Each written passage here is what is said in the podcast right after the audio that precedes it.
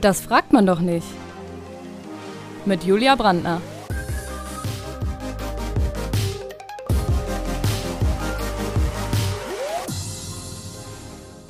Heute mit Veronika Simmetsberger.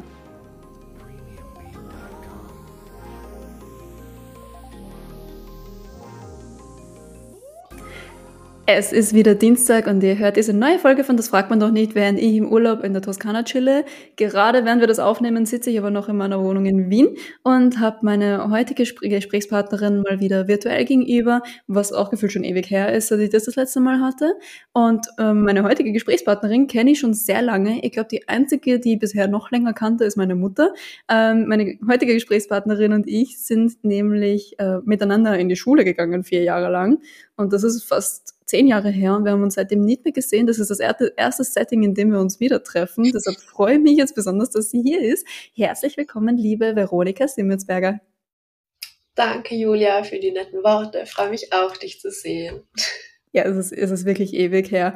Und wir haben gerade vorher noch im Vorgespräch darüber gesprochen, dass es total spannend ist, wo sich die Leute so hinentwickeln. Weil du hast dir nämlich einen Beruf ausgesucht, der sehr weit außerhalb meines persönlichen Interessensgebietes liegt. ich glaube, so weit außerhalb meiner persönlichen Komfortzone habe ich mich in diesem Podcast das letzte Mal bei der Folge, das fragt man doch keinen Kernphysiker, bewegt. Was auch eine unerwartet gute Folge war, also unbedingt anhören. Aber jetzt geht es um dich, äh, Vero, du bist nämlich Hebamme. Wie ist es dazu gekommen? Oh, das war tatsächlich ein Zufall eigentlich. Ich war ja schon in der Schulzeit Sanitäterin und kam dann über eine Kollegin drauf, dass es eben diesen Studiengang Hebamme gibt. Und davor waren für mich Hebammen halt auch eigentlich so ältere Frauen, keine Ahnung, so gar keinen Kontakt damit eigentlich. Und dann dachte ich mir immer so, ja, ich schaue mir den Studiengang mal an. Und ähm, habe mir dann eben so ein bisschen informiert und dachte mir dann nur so, ja, bewerben kann man sich ja mal. Und habe dann ähm, eben mich beworben, diesen Aufnahmetest, also das zweiteilig zufälligerweise bestanden, obwohl ich mich gar nicht vorbereitet habe. Für mich war das irgendwie so, ach, wenn es klappt, dann klappt's, dann kann ich mir immer noch dagegen oder dafür entscheiden. Hab dann mhm. geklappt und dann dachte ich mir so, ach ja, schauen wir mal. Mhm. Ja, jetzt bin ich glücklich, Hebamme zu sein. Seit sechs Jahren. Seit sechs Jahren, wow. Ähm, ich habe gar nicht gewusst, dass das ein Studiengang ist. Also macht man das auf einer Uni oder macht man das auf einer FH? ja, genau, Fachhochschule. Also in Innsbruck ist es die Fachhochschule für Gesundheit. Und eigentlich wäre das so eine EU-Richtlinie, die umzusetzen wäre, aber es ist halt, ähm, man kennt es halt aus Deutschland, die sind recht langsam mit Umsetzen und deswegen, ja. Aber in Österreich ist es schon ziemlich lang eigentlich, ein Studiengang. Mhm. Ja, okay, kleiner Seitenhieb an die deutschen Nachbarn, mögen wir auch immer gerne. Sorry, kann nichts dafür, dass die das so tun. Ja, eh. ja, falls jemand jetzt aus Deutschland zuhört, ähm, ja, vielleicht, wenn man studieren will, gerne mal nach Österreich kommen. Aber gut, das muss man den Deutschen eh nicht zweimal sagen. das ist wahr. Na, liebe Deutschen, wir mögen euch. Ähm, Vero, ich würde dir zum Anfang äh, drei schnelle Ja-Nein-Fragen stellen. Bist du ready? Ja. Hast du dich schon mal in einen werdenden Vater verliebt? Nein. Hattest du schon mal Streit mit den werdenden Eltern während einer Geburt? Ähm, jein. Dachtest du dir während einer Geburt schon mal, euer bitte schrei nicht so, so schlimm ist das echt nicht? Nein. ja, ganz, ganz ehrlich, ich würde mir das, glaube ich, auch nicht denken, weil ich, ich glaube, also in meiner Vorstellung gibt es wirklich keinen schlimmeren Schmerz als so einen Geburtsschmerz. Also ich hätte wirklich auch Schiss mhm. davor. dass Schmerzen so subjektiv sind und man sie ja selbst bei sich auch nie wirklich vergleichen kann, ist da ist halt auch super schwierig, da irgendwie Vergleiche anzustellen. Mhm. Aber ich würde es nie jemandem absprechen, dass es weh tät oder so.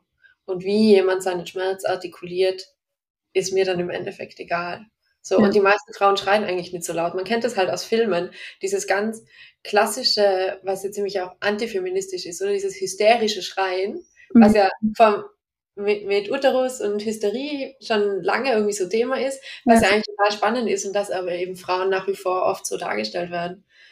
Und so ist es im Endeffekt eigentlich sehr selten, wenn überhaupt jemals. Ja, ich habe nämlich im, im Vorhinein ein paar Klischees recherchiert und habe dann bin dann eben auch auf einige Artikel gestoßen, die gesagt haben, ja, also so dramatisch, wie es in Filmen oft dargestellt wird, ist es im Endeffekt nicht. Ja, es ist ganz anders. Okay, wie, wie ist es so, wenn man, wenn man so fragen darf? Mm, es ist auf jeden Fall länger. Also in den Filmen ist es ja eigentlich immer so, dass die Frau schreiend, pressend über den Gang geschoben wird und alles ganz, ganz furchtbar stressig ist. Und dann innerhalb von ein paar Minuten entbindet. Und tatsächlich ist es aber so, dass die Geburt in verschiedene Phasen aufgeteilt ist und dass die Wehen am Anfang sehr unregelmäßig und sehr leicht sind und sich das dann einfach so ein bisschen hochsteigert. Das ist eigentlich meistens ganz entspannt. Also klar, es ist nicht angenehm und die Frauen müssen die Wehen veratmen und es ist auf jeden Fall Arbeit, aber es dauert halt Stunden, aber es ist eben nicht diese stundenlange, wie man es kennt, vor dem alle so Angst haben, so, oh mein Gott, ich lag stundenlang in den Wehen, so, ja klar, man hat auch stundenlang Wehen, aber es ist so machbar, weil erst hat man irgendwie einen Abstand von zehn Minuten zwischen den Wehen. Das heißt, man hat irgendwie eine halbe Minute Wehen und dann zehn Minuten Pause. Mhm. Und dann verkürzt sich der Abstand und erst zum Schluss hat man so circa zwei Minuten Wehen äh, zwei Minuten Pause und dann eine Minute maximal Wehe. Das heißt, die Pause ist immer doppelt so lang. Und es ist einfach viel entspannter, dauert länger, mit viel mehr Ruhe auch. Und halt voll wichtig, dass sich die Frau immer wohlfühlt. Und man versucht auch viel mit Licht zu arbeiten, Wohlfühlatmosphäre zu schaffen. Mhm. ja. Es ist nicht dieser Notfall, den man irgendwie so im Kopf hat. Okay, nein, ich, ich habe ja einfach nur zu viel Teenager werden Mütter geschaut. Das ist so mein einziger Berührungspunkt mit Geburten. Das habe ich mir bisher noch nicht gegönnt. Ich glaube, das werde ich auch nicht. Vielleicht besser so, vielleicht besser so. Also die, die Frage, die man ja Hebammen wahrscheinlich oft stellt, ist, ähm, hat man dann nicht schon zu viele Geburten gesehen, um selber noch eine Familie planen zu können? Ähm, also ich habe tatsächlich so die Wahrnehmung, dass meine Kolleginnen relativ bald, also so nach zwei, drei Jahren, werden viele dann schwanger. Mhm. So gesehen, nee. die meisten haben immer noch Bock, selber Familie zu gründen. Okay. Du auch? Äh, ja, aber nicht jetzt. Ja. Du muss man ja auch nicht. Ja. Hm, ich habe noch ein Vorurteil über Hebammen gefunden und zwar Hebammen sind alle globally-affin und esoterisch angehaucht. Stimmt das? Also klar gibt's diese Hebammen. Ähm, so wie es auch die Ärztinnen und Ärzte gibt, die das betrifft. Aber es ist definitiv so, dass wir schon ziemlich evidenzbasiert und eben uns auf Studien bezogen verhalten und ähm, begleiten. Und mhm. also ja, schon viel Schulmedizin, logischerweise auch, weil worauf sollen wir uns berufen? Gerade wenn wir vor Gericht stehen. So, nee, ich habe die Frau lieber mit Globuli beworfen, als mich auf eine Studie zu beziehen. genau, ja. Bist du schon mal vor Gericht gelandet? Na, zum Glück nicht. Okay. Aber, aber, kennst du jemanden, dem das passiert ist? Mm, nur indirekt. Aber ich glaube, da ging es eigentlich um was anderes. Das war gar nicht. Ja, also es ging um eine Stillproblematik. Aber ich weiß gar nicht genau, was da der Hintergrund war. Okay, boah, das war, das war jetzt urspannend gewesen. Also ich habe mir gedacht, so, ja, Ärzte verklagen verstehe ich irgendwie. So, aber bei Stillproblematiken? Ja, ja, man hat ja das in Deutschland so halt mitbekommen mit den mhm. Zwillingen, wo ja, ich glaube, einer verstorben ist und einer so, glaube ich, einen Schaden davon getragen hat von der Geburt, okay. wo aber die Hebamme wirklich nur fraglich was dafür konnte, weil ja, ist einfach super optimal verlaufen. Aber mhm. es gibt schon immer wieder Fälle, die man einfach auch findet. Okay. Deswegen haben wir eine relativ teure Haftpflichtversicherung. Ah. Ja, ich, ich versuche auch immer noch meinen Stiefpapa dazu zu kriegen, einmal in diesen Podcast zu kommen, weil der macht Versicherungen. Und dann könnten wir ihn einmal zu diesem Thema löchern. Vielleicht kommt es ja noch. Ähm, ja. Aber was, was machst du eigentlich, wenn dir eine Gebärende extrem unsympathisch ist? Hm, also ich versuche insgesamt natürlich trotzdem möglichst professionell und empathisch zu betreuen, muss aber sagen, dass mir das glaube ich, noch nie so passiert ist. Es sind eigentlich eher immer die Männer. Okay, das wäre die nächste Frage gewesen, die daran anschließt. Danke für die Überleitung. Also, ich komme auch mit den meisten Männern gut klar, aber hier und da gibt es einfach Männer, wo man sich denkt, so lass doch bitte deine Frau machen. Oder okay. so in diese Richtung, die halt sehr dominant sind. Oder auch vielleicht einfach in ihrer Angst so das Gefühl haben, sie können wenig tun. Und manchmal habe ich auch so das Gefühl, dadurch, dass sie immer noch relativ jung ausschaue und einfach von vornherein, ich habe mit 21 war ich Hebamme und dass ich eine mhm. junge Hebamme bin, habe ich schon auch, auf, auch das Gefühl gehabt, mich behaupten zu müssen, gerade vor den Männern, die dann irgendwie einfach so, ja, war irgendwie dann nicht immer ganz einfach, so als Frau und dann so jung und dann gibt er quasi seine Frau in meine Hände und das war irgendwie manchmal so ein bisschen schwierig. Ja, aber weil, weißt du, eh, Geburten sind ja auch das absolute Spezialgebiet von allen Männern. Ähm. ja. Das ist genauso wie Regelschmerzen. Ich weiß nicht, ob du das, ich weiß nicht, ob du das mitbekommen hast, aber letztens, gerade letzte Woche irgendwann, hat der ORF auf Zeit im Bild auf dem Instagram-Account ein Video zu Regelschmerzen und Menstruationsurlaub in Spanien gebracht. Und da haben sie echt einen Gynäkologen eingeladen, der dann erklärt, was eine Frau in dem Zeitraum für Schmerzen hat. Wo ich mir gedacht habe, Leute, habt ihr dafür wirklich jetzt keine Gynäkologin finden können?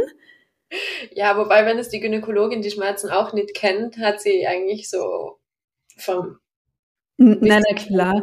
Vorteil. Aber ich verstehe total die Problematik. Vielleicht wäre es am sinnvollsten gewesen, eine betroffene Frau zu befragen, eine betroffene Ärztin ja. vielleicht. Hätte auch Ja, ja, voll. Irgendjemand mit Endometriose oder so. Ja.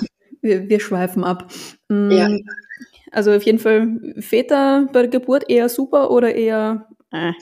Na, also ich finde es total super, dass sie dabei sind. Mhm. Ähm, nur eben manchmal am geisten sind ja die die sich dann nackt dazu in die Wanne setzen oder so, wo man sich einfach nur so, Jesus Christ, bitte zieh dir doch einfach was an.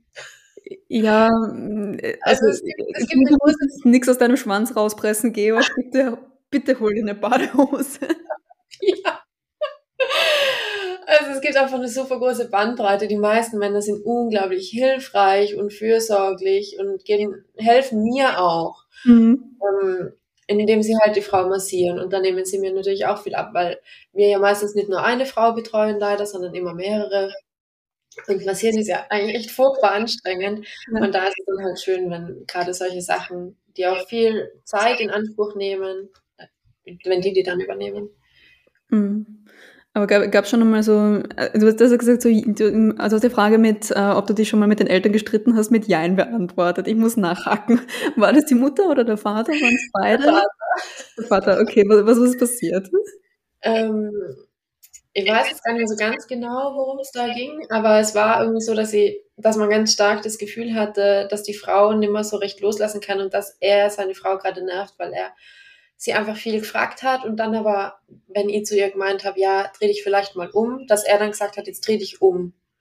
Mhm. Und ähm, einfach so meine Sachen, was ich, was ich immer schon schwierig finde, wenn Männer meine Aussagen nochmal wiederholen, mhm. quasi als hätten sie dann ähm, mehr Relevanz, mhm. so dass es die Frau jetzt machen soll, weil ich versuche ja eigentlich viel äh, so ein starkes Band mit der Frau zu haben und wenn mir da dann wer dazwischen funkt, ist das dann manchmal relativ schwierig und ich verstehe es nicht so ganz. Klar will er ihr und mir wahrscheinlich nur helfen, aber gerade sie und ich arbeiten ja zusammen und da ist es nicht immer hilfreich.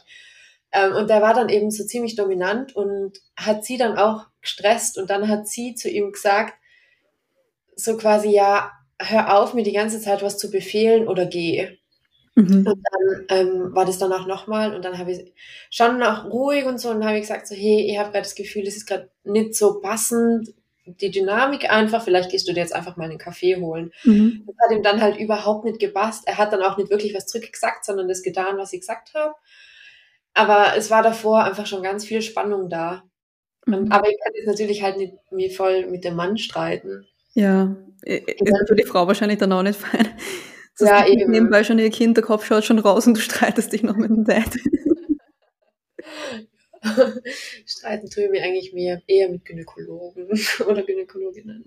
Das, das wäre nämlich auch noch eine anschließende Frage gewesen. Ähm, wie, wie, wie geht man damit um oder wie, wie sehr funken die einem rein? Was sind da so die Streitthemen? Mm, also ich habe jetzt das Glück gehabt eigentlich, dass ich meistens mit den Ärzten und Ärzten super gut auskomme, aber es gab schon hier und da so Situationen, wo ich mir gedacht habe, hey, das ist jetzt fachlich irgendwie einfach eine Katastrophe, das so zu lösen. Und dann gab es schon auch mal eine Situation in einem Büro, wo ich dann zu dem gesagt habe, irgendwie, ich finde das so eigentlich nicht ganz in Ordnung, wenn man das so löst. Und dann sagt er so, ja, das ist ja kompletter Blödsinn, was ich da der Frau gesagt habe. Ich habe ihm dann im Endeffekt eine Studie rausgesucht, ähm, wo halt das drin stand. Ja. Und er konnte mir halt eigentlich nichts so in die Hand drücken, warum er meinte, dass seins richtig wäre. Und wir haben da dann einfach im Büro diskutiert, wo er dann versucht hat, also mir meine Arbeit zu erklären, was sie dann auch wieder ganz witzig fand eigentlich, weil so ja klar, er ist Gynäkologe, aber und macht auch Geburtshilfe, aber das heißt ja nicht unbedingt, dass er es besser weiß, nur weil er Arzt ist, weil ich habe es ja auch studiert. War irgendwie mega spannend. Und dann ist er aber ein, so ein bisschen so ein Whataboutism reingerutscht und dann habe ich halt auch gesagt, so ganz ehrlich, das bringt jetzt gerade einfach gar nichts mehr. Mhm. Und da ist die Studie, wir lassen es jetzt einfach.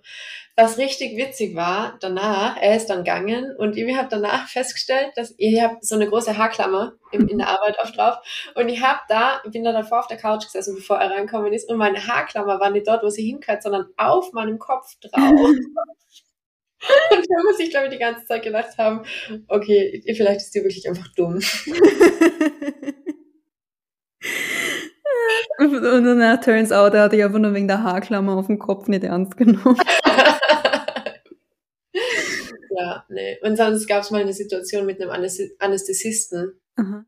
der mir erklärt hat, dass ähm, das da vollkommen bescheuert war, die PDA zu legen. Aber also mir war das in dem Moment ja auch klar, dass das vielleicht trotzdem ein Kaiserschnitt wird. Mhm. Aber manchmal ist es super wichtig oder eigentlich immer, wenn eine Frau spontan binden will, dass man alles versucht. Und wir hatten die Chance, dass es noch klappt. Ja. Auf normalen Weg. Und es war jetzt überhaupt keine stressige Situation. Der Mama ging es gut, dem Baby ging es gut, wir hatten noch Zeit. Und sie wollte einfach vaginal entbinden. Und dann war halt unser letzter, unsere letzte Möglichkeit, dass das klappt, die BDA. Mhm. Also die Rückmarksnarkose, so quasi, dass sie halt im Bauch die Schmerzen immer so spürt. Und habe ihn dann angerufen, was ihm eh schon nicht gepasst hat, weil es war mitten in der Nacht. Das sind ja immer super erfreut, weil mir so denke, so, hey, ja, ich schlafe in der Nacht eigentlich auch ganz gerne, aber mhm klar, motzt mich an. Ja, ähm, gerade in Innsbruck in der Klinik, ich kann es so bestätigen. Ey, wenn das da, nein, okay, nein, aber kein anderes das ist, aber, aber mir, ist, mir ist es genau mal gleich passiert. Ich hatte einen Blinddarmdurchbruch fast schon und da war der Arzt auch mega sauer auf mich, weil es so in der Weihnachtsnacht war, wo ich mir gedacht habe, so ja, ich würde jetzt auch lieber zu Hause sitzen und mir irgendwie eine Punsch betrinken, als ja. mit dir jetzt herumzustreiten, du Wichser. Aber ja, ich weiß mal, sorry. Alles gut. Aber ja. er macht dann äh, an der Innsbrucker Klinik teilweise echt oft so. Ja, das ist an jeder Klinik. Das in meinem Fall war jetzt auch gar nicht in Innsbruck an der Klinik, so. aber ja, es, man findet das an jeder. Ja, ich glaube auch. Ähm, ja, und auf jeden Fall im Endeffekt waren wir dann im OB und es wurde ein Kaiserschnitt und für die Frau war es aber so gut, dass wir alles probiert haben, weil sonst kommen im Nachhinein ja auch manchmal so, oh Mann, warum haben wir das nicht noch probiert? Vielleicht hat es ja dann geklappt und so weiß sie, wir haben alles gemacht und es hat nicht geklappt. Auf jeden Fall kam dann die Frau auf die Station und er kam dann noch zu mir und hat dann nur so gesagt, ich hab's da ja gleich gesagt. Mhm. Und ich war nur so, ja, darum ging's nie. Und dann hat mir das so angefaucht von wegen, ja, wenn ich meinen Job nicht machen kann, dann soll ich es halt lassen. Und ich war nur so, Vielleicht solltest du aber dich einfach aus meinem Job raushalten und mich meinen Job machen lassen. Ja. Weil mir ging es halt nicht darum, es ihm möglichst gemütlich zu machen, sondern ja. einfach für die Frau alles zu tun, was irgendwie geht. Und das sind halt so die mhm. Momente, wo man sich denkt, so ja, gerade weiß ich nicht, warum ich meinen Job mache. Ja, das verstehe ich gut. Aber generell diese Aussage verstehe ich auch überhaupt nicht, weil sollte es nicht um das Wohl des Patienten oder der Patientin in dem Fall gehen? Ja, wäre auch meine Meinung. Ja, okay. Das ist, sind wir uns eben mal einig. Aber ich weiß nicht, irgendwie habe ich bei vielen Ärztinnen und Ärzten so das Gefühl, das geht im Studium dann irgendwo verloren oder spätestens im praktischen Jahr, dieser Grundsatz. Ja, also klar sind die Arbeitsbedingungen halt auch echt so, dass man irgendwann die Freude dran verliert und man nicht das geben kann, was man eigentlich sich immer vorgenommen hat. Ja. Aber ähm, es ist dann halt auch keine Lösung, seine Kolleginnen und Kollegen anzumaulen ja. und dann auch schlecht für die PatientInnen zu entscheiden. Ja, voll, die können ja auch nichts dafür. Die würden wahrscheinlich auch gerne in einer besseren Umgebung arbeiten. Ja, voll. Äh, eine Frage, die auch oft aus der Community gekommen ist, ist, verurteilst du Wunschkaiserschnitte? Mm, nein, per se nicht. Aber was ich schon schade finde, ist, wenn die Entscheidung einfach uninformiert getroffen wird. Okay. Weil manche kommen mit der Entscheidung und hören dann die Fakten nicht mehr. Das ist dann immer so ein bisschen schwierig. So, weil grundsätzlich ist der Kaiserschnitt als OB gefährlicher als die vaginale Entbindung und fürs Kind halt auch, weil die Kinder nach dem Kaiserschnitt mehr Anpassungsstörungen haben. Das heißt, sie tun sich härter mit der Umstellung vom ähm, Herz-Kreislauf-System im ungeborenen zum geborenen System. So. Mhm. Manchmal fällt es mir richtig schwer, mich so lange Sprache auszudrücken, es tut mir leid. So, ähm, so, das, und wenn man das dann sagt und man so richtig merkt, die Information prallt einfach ab und sie wollen das gar nicht hören, weil sie sich so entscheiden. Das ist dann für mich manchmal schwierig, weil ich mir denke, warum reden wir drüber und wie, wieso fehlt dieses Vertrauen? Das ist halt irgendwie mega schade. Und woher kommt das starke Vertrauen in die Technik und in dieses machen können? Und die, der Glaube, dass es mit mehr Kontrolle sicherer ist. Und woher glauben Sie überhaupt, dass es mehr Kontrolle ist? Ja, also ich glaube, also was ich vermute, was da dahinter stecken könnte, ist, dass man bei einer vaginalen Geburt halt selber verantwortlicher ist und beim anderen die Verantwortung halt in andere Hände geben kann, die man vielleicht für kompetenter hält. Also ich meine, ich habe generell so die größte Angst vor Schwangerschaft und Geburt und äh, everything. Und ich habe mir gedacht, so, ja, also mir wäre es eigentlich, ich habe, da habe ich auch Teenager werden Mütter geschaut, ich zitiere jetzt gerade die großen Poeten unserer Zeit. Ähm, da, hat es eine gegeben, die konnte irgendwie entweder nur natürlich, äh, also vaginal entbinden Oh, aber das auch nur mit Risiko, weil sie schon zwei Kaiserschnittkinder hatte, aber dann hat die irgendwelche Thrombosen, deshalb kann sie nur unter Vollnarkose Kinder kriegen. Und die meinte so, ja, ich möchte das unbedingt verhindern, dass, dass ich unter Vollnarkose ein Kind kriegen müsste. Und ich, mein einziger Gedanke war, das wäre der einzige, die, die einzige Möglichkeit, wie ich mich dazu überreden lassen könnte, überhaupt ein Kind zu kriegen unter Vollnarkose. Man kann unter Vollnarkose gar nicht entbinden. Ja, das, das hat mich auch gewundert, weil das habe ich auch immer gehört. Aber ja, wie, wie gesagt, also das ist jetzt alles ohne Gewehr. Also weil, es gibt eigentlich nichts, was es nicht gibt, aber ich frage mich gerade echt, wie? Weil es ist schon sehr viel körperliche Arbeit, würde mich jetzt interessieren. Beim Kaiserschnitt ja. auch?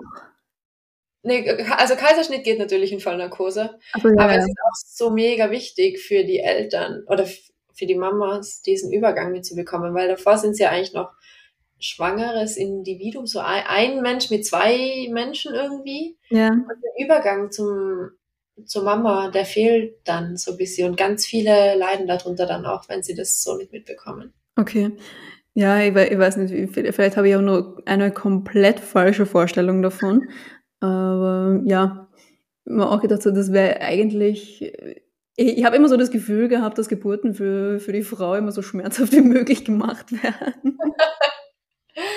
es ist schon auch viel Einstellungssache. Also klar, ja. es tut weh wie Sau. Man hat das Gefühl, es zerreißt einen. Gerade zum Schluss ist, also die letzte Phase ist so geprägt von dem, ich schaffe das nicht, ich sterbe. Mhm. Ähm, aber es ist eben auch Einstellungssache. Und wenn man sich bewusst macht, seit wie vielen Jahrtausenden wir eigentlich gebären und wie mhm. viele Frauen gebären jeden Tag und wie viele Frauen mehrere Kinder gebären, eben wenn man sich denkt, wir können das eigentlich, dann ist es schon mal was anderes. Und dieser Angst-Schmerz-Zyklus, also Angst, Spannung, Schmerz, ist halt doch ganz stark. Mit Angst, wenn man sich verkrampft und dann angespannt ist, dann tut es halt nochmal mehr weh und dann verstärkt sich das wieder. Ja, Mhm. Viel Information ist halt meiner Meinung nach immer super wichtig, dass man weiß, was da passiert und wofür das passiert. Weil es wäre ja auch nichts furchtbarer, als wenn wir keine Schmerzen hätten und einfach mal so nebenbei in der Maria-Hilf-Straße entbinden, weil es uns nicht auffällt. Es tut ja nicht weh. Ja, wäre doch schön. Ich stell mir vor, wie viele Kinder es dann gäbe. Okay, stimmt, das wäre wenig, wieder weniger schön. Ja, ich weiß nicht. Also ich glaube, so aus Sicherheitsgründen macht es schon Sinn, dass mhm. es wird, wenn man sich zurückzieht und sich da so seinen Raum schafft. Ja. Ich glaube mal, also ich, ich habe wirklich absolut keine Ahnung davon, aber ich glaube gelesen zu haben, dass es besser wäre, äh, Kinder in der Hocke zu kriegen oder irgendwie im Vierfüßlerstand oder so. Warum sieht man es dann so bei Teenager-Mütter und so fast nur Geburten, wo die Frau am Rücken liegt? Ja, also Rückenlage ist tatsächlich keine besonders gute Position. Die hat sich entwickelt, weil es angenehmer war für die Ärzte. Da mhm. reicht es ja jetzt wirklich männlich zu reden. Ähm, wenn die Frau im Rücken lag, weil man dann besser hinzieht, besser hinkommt und besser lernen kann. So kam es zustande und es hält sich noch sehr stark. Und ja, also klar, für mich ist es auch angenehmer, wenn die Frau aufgedischt quasi auf dem Bett liegt und ich mich eigentlich nur kurz bücken muss für alles. Weil das macht meinen Job, finde ich, auch immer so unglaublich anstrengend, wenn die Frau jetzt eben im Vierfüßler am Boden ist oder in der Wanne. Mhm. Ich bin einfach abartig Kreuzweh. Ja, glaube ich. Äh, ähm, Hocke ist natürlich eine Position. Es ist halt, man muss sich immer überlegen, wie ist es eigentlich physiologisch, oder? Und da, man, viel, oft kommt dann auch die Frage so, wie kacken wir eigentlich? Mhm. Das ist eigentlich die gleiche Richtung und ja, da bietet sich halt dann die Hocke an und zum Mitschieben macht es halt natürlich Sinn. Und denn der Vierfüßler bietet sich deshalb an, weil ja hinten zwischen, also zwischen ähm, nochmal, also zwischen Scheidenausgang ja. und After ist der Damm und mhm. der wird jetzt sehr gedehnt. Und wenn das Kind nach unten rutscht bei der Geburt, quasi, also nach vorne zum Bauch von der Mutter, ist nicht so viel Druck auf dem Damm, wie wenn es die Mutter am Rücken liegt. Mhm. Dann drückt der Kopf direkt auch noch auf den Damm drauf, ja. weil die Schwerkraft den Kopf nach unten zieht und dann ist die Belastung auf den Damm viel größer und damit auch Geburtsverletzungen vermehrt so gesehen macht jetzt eben der Vierfüßler da mehr Sinn. Aber manchmal ist auch einfach die Rückenlage die einzige Frau, die für die, äh, die einzige Position, die für die Frau annehmbar ist und man muss einfach sehr flexibel sein und schauen, was geht für die Frau, was ist das Beste für sie. Mhm. Ja. Jetzt hast du schon das Thema Kacken angesprochen. Das leitet sehr schön zu der äh, mit Abstand am häufigsten gestellten Community-Frage über. Das ist die Frage, wo ich mir gedacht habe, muss ich da lügen? Naja, also wir, wir müssen ja jetzt keine Details offenlegen von und mit und Namen dazu schreiben. So Frau Meier hat sich da eingetragt. ähm, aber so, so prozentual gesehen, was würdest du schätzen? Wie oft passiert's? Ähm, boah, okay, ich bin super schlecht mit Zahlen schätzen. Vielleicht so fünf bis zehn Prozent. Okay. Also so oft. Die meisten Frauen, vielleicht sind es auch 20 dadurch, dass es uns halt so egal ist, nehmen wir es auch nicht so wahr. Okay. Das ist, glaube ich, so das Ding. Und dadurch, also der, der, Kopf, der drückt halt so auf den Darm hinten und schiebt ja. alles, was vor dem Kopf ist, raus. Und wenn eine Frau sagt, sie glaubt, sie muss groß aufs Klo, das ist so der Moment, wo wir uns denken, yes, das ist die richtige Richtung, da muss der Kopf hin. Und meistens ist es einfach der Kopf, der auf den Darm drückt. Ah. Und ja, deswegen wir, wir lieben das. Wenn mal was mitkommt, dann wird's weggewischt und fertig. Ja. Ja, deswegen, ja, ich glaube, ja, ich würde sagen vielleicht 20 Prozent. Aber ich habe dann auch, ich habe dann mit äh, meinem Freund drüber gesprochen, wegen eben, weil ich gedacht habe, was ist, wenn die, soll ich da lügen, soll ich da nicht lügen, stresst die Leute, stresst die Leute nicht. Und dann hat er gesagt, Vero, so ist es halt einfach. Und was bringt's, wenn du lügst und dann passiert's einer Frau? Und dann dachte ich mir so, ja, stimmt eigentlich, da muss die sich ja denken, das ist voll was Besonderes. Und das ist es halt eigentlich nicht. Ja. Da fühlt sie sich so wie die, voll die Special Snowflake, aber so nichts Gutes irgendwie. Ja. Okay, also bei der Geburt kacken ist total normal und die Vero freut sich. Ja, alle Hebammen freuen sich. Alle Hebammen freuen sich. Okay. Ja, nein. Mm, äh, ja, ist doch schön. Also fühlt euch bitte nicht schlecht, wenn ihr während der Geburt kacken müsst. Was sind eigentlich für dich so die grausigsten Geburtsverletzungen, die du so gesehen hast? Hm, also schlimme Geburtsverletzungen sind zum Glück unglaublich selten. Ja.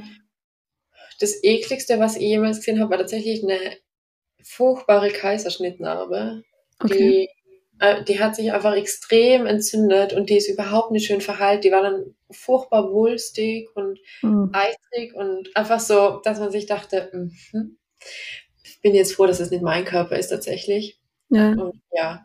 Aber sonst habe ich bisher eigentlich keine so schlimmen Geburtsverletzungen gehabt, weil ja, na, also Dammrisse haben sich bei mir tatsächlich in Grenzen gehalten. Okay, spricht für dich. Glaube ich ja mal. Also die schweren zumindest. Es gibt ja vier verschiedene Grade. Ah ja. Mhm. Erster und zweiter, die sind, das verheilt so gut. Und das sind halt die häufigsten.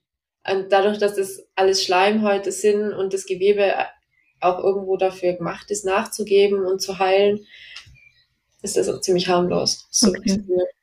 wie ein aufgeschütteltes Knie. Aber wie funktioniert es eigentlich mit so einem kompletten Dammriss? Dann hast du total Probleme nach der Geburt groß aufs Klo zu gehen, oder? Ja, eben, es kommt auf den Grad an. So der vierte Grad betrifft eben auch den Darm mit, die Muskelschicht eben.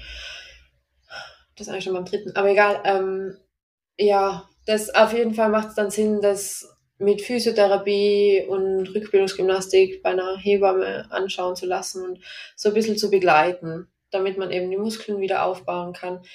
Manche haben da dann Probleme, manche haben keine Probleme. Grundsätzlich ist es nach jeder Schwangerschaft tatsächlich so, dass von den Hormonen und von dem Gewicht, das im Bauch war, der Beckenboden so ein bisschen belastet ist.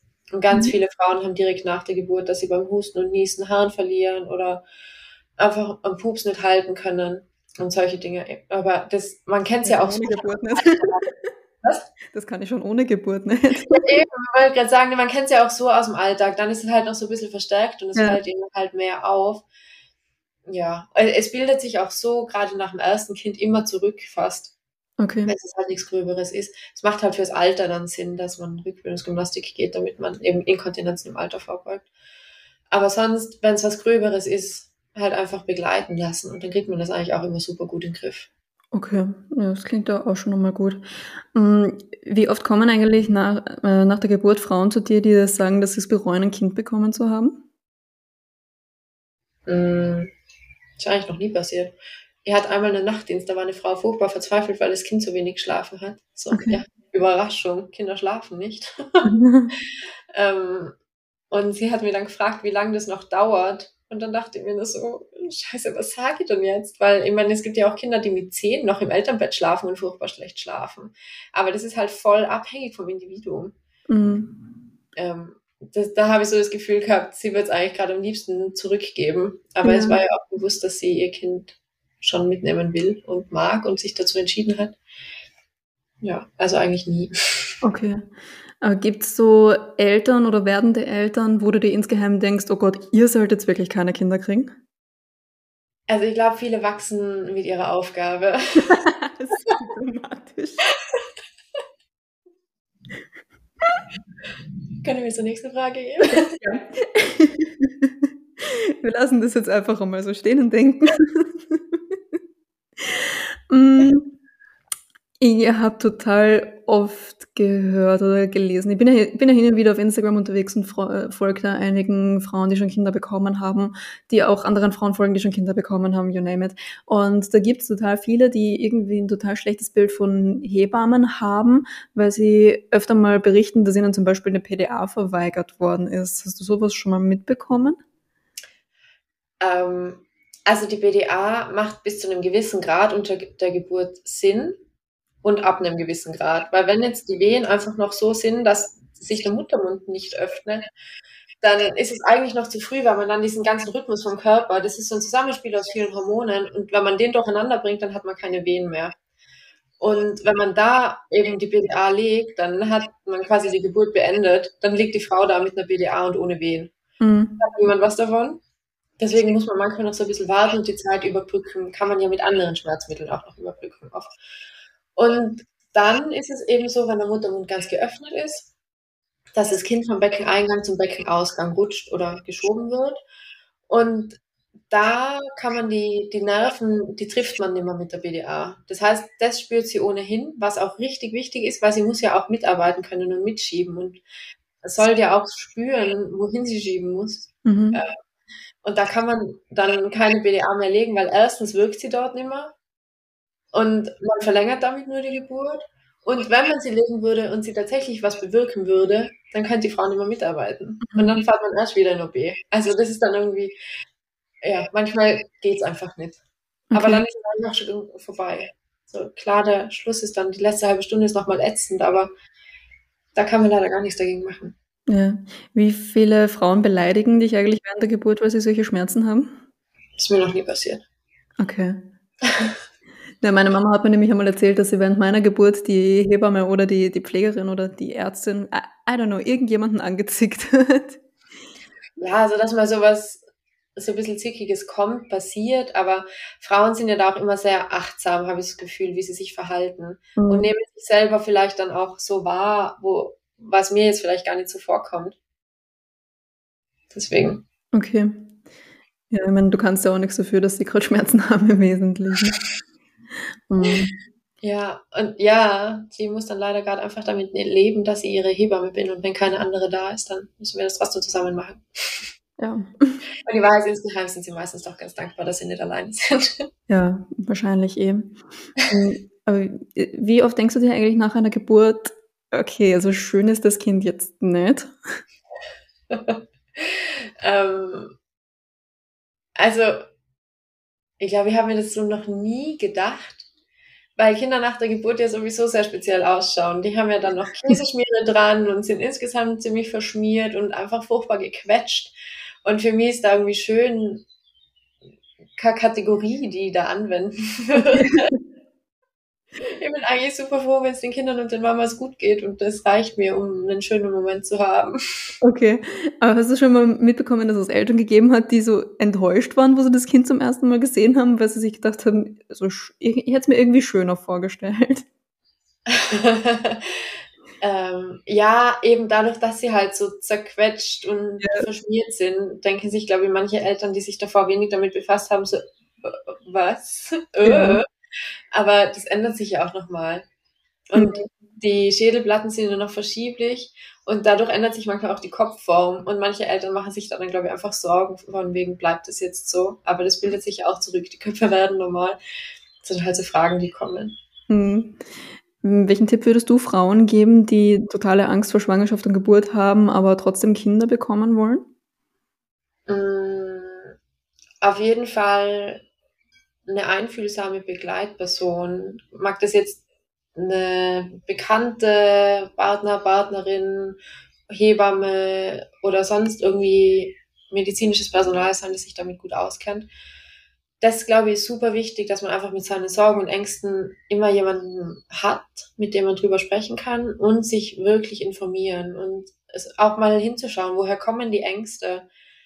Weil Ängste sind ja meistens jetzt nichts unglaublich Rationales. Und wenn man dem vielleicht mit so rationalen Argumenten begegnen kann, vielleicht hilft es. Aber natürlich ist eben Angst ein Gefühl und Gefühle brauchen keine Begründung, die sind eben einfach da. Wenn es ganz, ganz furchtbar ist, hilft vielleicht eben auch Psychotherapie. Das muss dann jede Frau für sich selber irgendwie schauen, ob es so reicht, ob es mehr braucht und wie man damit umgehen kann gibt ja eben auch Angststörungen, die man behandeln kann. Also warum nicht im Rahmen von einer Geburt und Schwangerschaft? Ja. Und zur Not bleibt immer noch Adoption.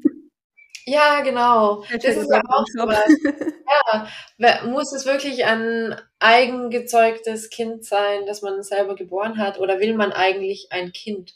So, worum geht's einem? Die Frage ist dann natürlich auch immer ziemlich relevant. Ist so ein gesellschaftliches, ja, okay, will er Kind, also muss sie auch durch Schwangerschaft und Geburt, oder will ich eigentlich wirklich ein Kind? Weil dann gibt es auch andere Wege. Ja. Und mhm. abgesehen davon, ich kenne total viele, die Kinder adoptiert haben und die dann die besten Eltern sind, die sie hätten haben können. Also ja, ja. Genau. Da steht den, also je nachdem wie alt die Kinder sind, eben auch Hebammenbetreuung manchmal zu. Ah, tatsächlich, okay. Ja, gut, dass wir darüber geredet haben. Informationen für die, die noch adoptieren. genau. ähm, äh, eine Frage habe ich noch, und zwar ist dir schon einmal ein Kind runtergefallen? Zum Glück nicht. Und das war gerade am Anfang meine allergrößte Angst. Ich glaub's da. Oh, ich habe wirklich richtig schlecht geschlafen vor den ersten paar Diensten, weil ich so große Angst gehabt habe, dass mein Kind runterfällt. Und das ist eigentlich so absurd, weil wie oft fällt einem was runter? Also klar, Handys fallen einem ständig runter, aber es ist ja doch was anderes. Oder eine kaputt dadurch. ja, genau.